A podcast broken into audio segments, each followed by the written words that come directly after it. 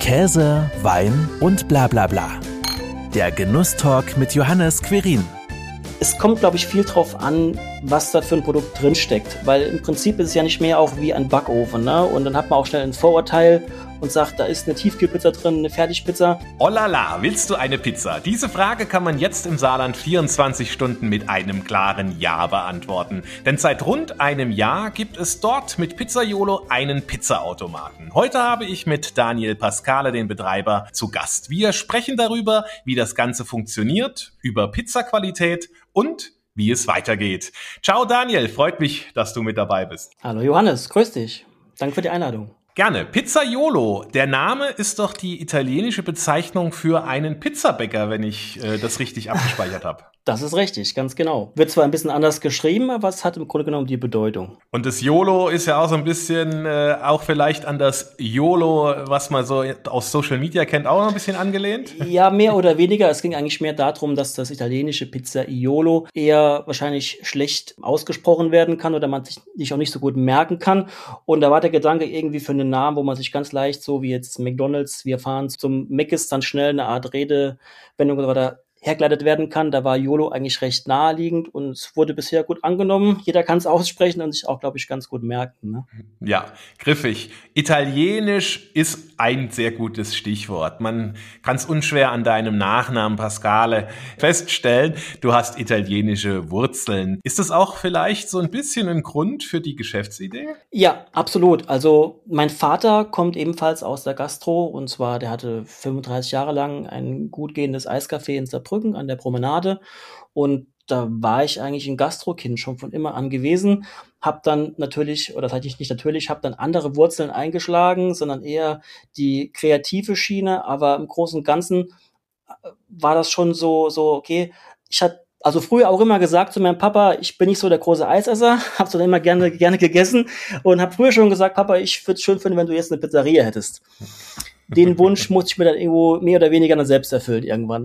Genau, du hast es jetzt gerade so anklingen lassen, du bist in die kreative Schiene gegangen. Ja, Seit genau. einem knappen Jahr gibt's den ersten Automaten. Mittlerweile sind es ja schon auch zwei. Wie ging's denn dann da los? Hat er auch ein bisschen mit Corona zu tun, wenn ich das richtig mitgekriegt habe? Richtig, ganz genau. Ich fange mal vielleicht ein bisschen vorne an. Also seit 1999 hatte ich dann eine Lehre angefangen als Mediengestalter. Zuerst im Printbereich, war dann tätig bis glaube ich, 2011 und habe dann gesagt, okay, jetzt glaube ich, bin ich so weit, dass ich mich selbstständig machen kann und ähm, habe dann losgelegt äh, mit einer Werbeagentur, mit einer kleinen, zuerst mit einem Mitarbeiter in der Sparte Print, was dann später sich ausgebaut hat zu Film. Das war, das war so der große Boom wo es dann noch nicht so bekannt war. Äh, klar, Social Media schon, aber die ganzen Imagefilme etc. kamen dann erst gerade so raus und dann hatte ich damals da, glaube ich, gut Fuß was und dann hat es dann später auch zum zweiten, zum dritten und zum vierten Mitarbeiter hat es dann später funktioniert und da hatten wir uns dann ganz gut etabliert, eigentlich mehr so in zwei Sparten. Einmal mehr so die Business-Filmbranche und auch eine Hochzeitsfilmbranche, wo wir dann später auch ziemlich bekannt waren. Und da hat es dann angefangen und dann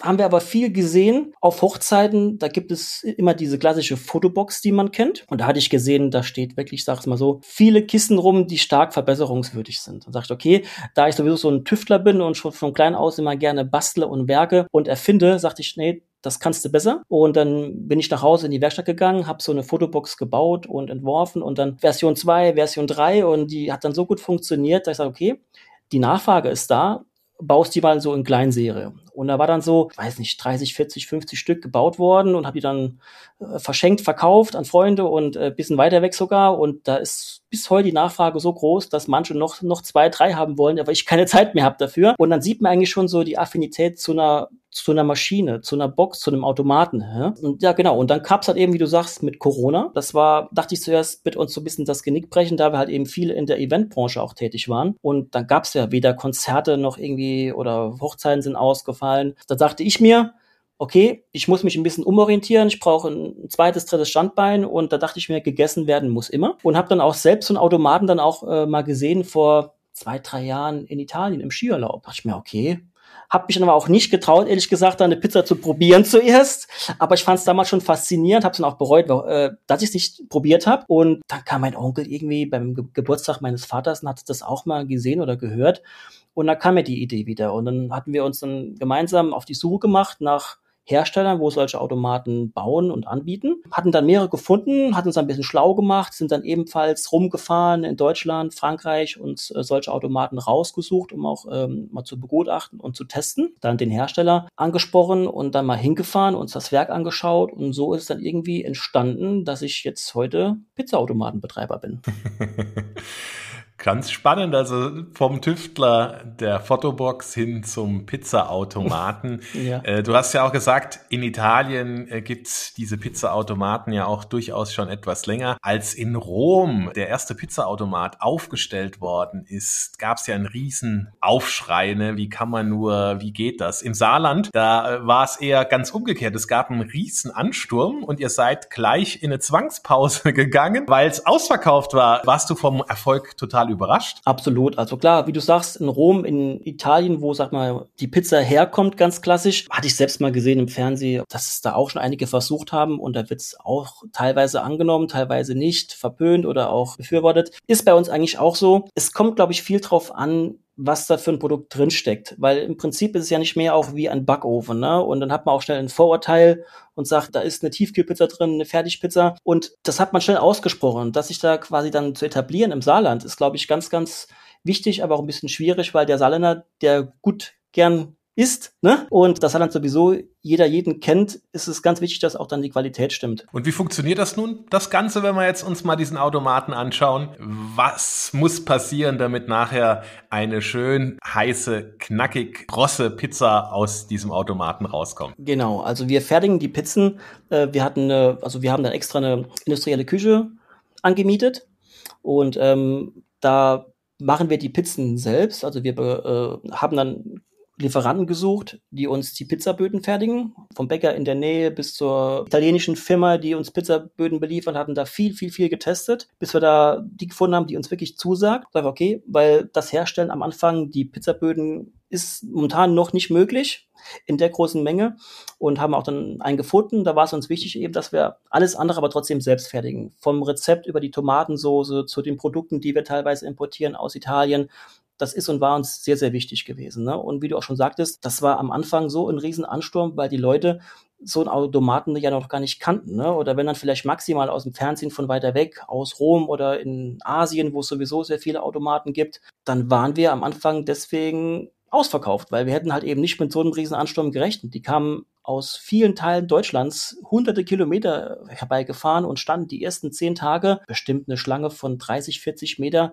konstant Tag und Nacht, wo die, wo die gewartet haben, wirklich und dann, wo ich mir dann selbst dachte, es ist nur eine Pizza, aber das Interesse zu so einer Maschine, weil es eben neu ist, war dann schon sehr groß. Ne? Und hat eben, da kam die von überall.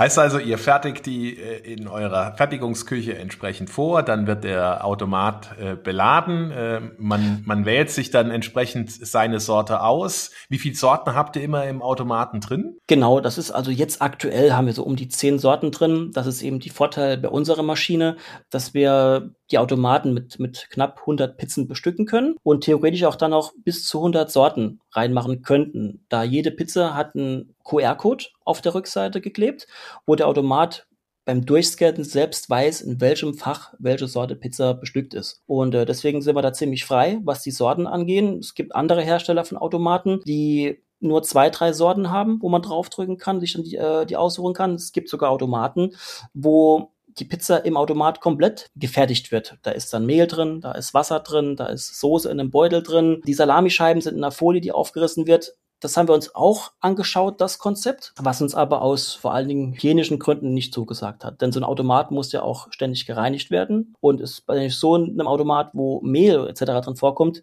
schon mehr Aufwand, wie jetzt bei einer fertig belegten Pizza, die wir hier in der Küche fertigstellen, in den Karton reinlegen und in den Kühlschrank in dem Automaten reinlegen. Ne? Wo dann der Automat die Pizza quasi greift, schiebt den Karton nach vorne, hebt den Karton an, öffnet ihn, hebt die Pizza hoch, der Ofen schiebt sich raus, geht unter die Pizza, zieht sie zurück in den Ofen, backt sie dann und das gleiche nochmal rückwärts, bis er sie dann vorne ausschiebt. Das heißt also, die Pizzen werden ja auch jeden Tag dann frisch in den Automaten nachgeschoben. Ganz genau. Also wir können auf dem Rechner oder auf dem Handy sehen, wie der Bestand ist von jeder einzelnen Sorte. Dementsprechend können wir auch dann reagieren, welche Sorte besser, welche Sorte schlechter geht und ähm, dann auch genau sehen, wann wir was nachfüllen müssen und wie du sagst, genau jeden Tag, damit es der Kunde eben so frisch wie möglich auch erhält. Und was essen jetzt die Saarländerinnen und Saarländer am liebsten aus dem Pizzaautomaten? Ja, es sind dann doch schon sehr klassisch deutsch, muss ich sagen. So die bekanntesten ist halt eine Salami, eine Diavolo und eine Speziale, wobei es auch ein paar Liebhaber gibt, die langsam so auf den Trichter kommen, so für mal so für eine, für eine Endouille auszuprobieren oder dann doch für andere, für eine Barbecue etc. Ist halt schwierig, ne? Man muss halt eben doch so reagieren, wie halt die große Masse das möchte. Aber wir versuchen dann immer so unsere eigene Note wieder mit einzubringen, sodass wir jetzt quasi aktuell auch eine ganz scharfe mit wieder einer neuen Salami drin haben, mit Knoblauch drauf oder auch mit anderen Produkten oder auch jahreszeitenabhängig. Im Winter vielleicht mal einen Flammkuchen, einen süßen Flammkuchen, den wir hatten mit Zimt oder einen, äh, einen klassischen Flammkuchen oder jetzt was auch, sag ich mal, der FC Bayern unter den Pizzen ist, ist die Pizza Hawaii. Man liebt ihn oder man hasst ihn, den Verein oder auch die Pizza. Haben wir momentan jetzt auch drin, aber das wechselt dann ständig. Wir rotieren da ein bisschen, um die Kunden immer die Abwechslung immer abwechslungsreich zu sein und letzten genau. Endes, wie du sagst, natürlich klar auch auf die Nachfrage zu reagieren, trotzdem auch immer mal nochmal was ganz anderes anzubieten, damit man dann auch ein bisschen im Gespräch bleibt. Zum Marketing genau. kommen wir auch gleich noch und was mich vorher mal noch interessieren würde, was macht denn jetzt aus deiner Sicht eine gute Pizza aus? Was ist für die Qualität entscheidend? Für die Qualität. Also wir haben zum Beispiel im Gegensatz zu vielen, nicht allen Pizzerien, haben wir Mozzarella-Käse statt dem statt Edamer oder Gouda, was so eigentlich auch eher einer klassischen italienischen Pizza entspricht. Dann was auch mehr oder weniger im Trend ist, ist die neapolitanische Pizza mit einem recht hohen Rand, der auch recht kross sein soll. Einer gut gewürzten Tomatensoße mit frischen Tomaten. Da muss man auch wieder gucken, da sind auch, sag ich mal, die Möglichkeiten begrenzt, dass man jetzt beim Automaten an sich von den Zutaten her, ich kann jetzt beispielsweise keine Rucola-Pizza herstellen. Der würde verbrennen im Automaten. Ne? Und da muss man eben gucken, was möglich ist und was nicht. Aber und auch bedingt durch die Kartonhöhe können wir auch den Pizzaboden jetzt nicht irgendwie fünf Zentimeter hoch machen am Rand. Da sind wir also auch ein bisschen dran gebunden. Ne? Ich glaube schon, dass die Qualität von den Produkten hauptsächlich ganz entscheidend ist. Gutes Grundprodukt ergibt dann nachher ein Top-Ergebnis. Klar spielt es ja wahrscheinlich ja auch nochmal die, die Backzeit und so weiter auch mit einer Rolle, die Temperatur. Genau. Ähm, seid ihr da auch in irgendeiner Art und Weise flexibel, wie das zu handhaben ist? Weil ein Flammkuchen braucht ja sicherlich ein bisschen weniger Hitze. Richtig. Äh, oder eine kürzere Zeit als jetzt eine Pizza. Richtig, richtig. Also wir können jede Pizza, jede Pizza können wir jetzt manuell einstellen, wie lange die backen soll und auch die Temperaturen, Oberhitze, Unterhitze. Wobei wir allerdings noch ein bisschen spielen müssen. Was wir auch lernen müssen, sind zum Beispiel, dass im Winter vielleicht andere Zeiten verlangt sind wie im Sommer. Denn der Backofen geht ja auf, innen drin, und da ist ja auch eine gewisse Grundwärme, Grundkälte, sag ich mal, enthalten, was vielleicht nur ein paar Grad sind, aber was vielleicht auch entscheidend sein kann. Ne? Und äh, je nachdem, wie stark eine Pizza belegt ist, muss er auch dann ein bisschen länger backen oder weniger backen. Ne? Das mussten wir erst noch rausfinden, ist, glaube ich, ein ständiger Prozess, wo wir auch dann bei jeder Pizza erst mal rüberfahren, testen die im Automaten. Ja, aber da sind wir, glaube ich, mittlerweile auf einem ganz guten Ergebnis. Wie lange dauert es denn dann, bis die Pizza fertig ist, äh, wenn ich am Automaten stehe? Also, ich sag mal jetzt mit Bestellvorgang sind es rund um die fünf Minuten, wo du wirklich eine Pizza in den Händen hältst. Ein geübter Besteller, der schon weiß, was er möchte, schafft es in vier Minuten dreißig. Bei einer Sorte, die eine, sag mal, eine Backzeit hat von vier, vier Minuten und 30 ungefähr. Gebacken wird circa vier Minuten plus quasi das, wo der Automat die Pizza,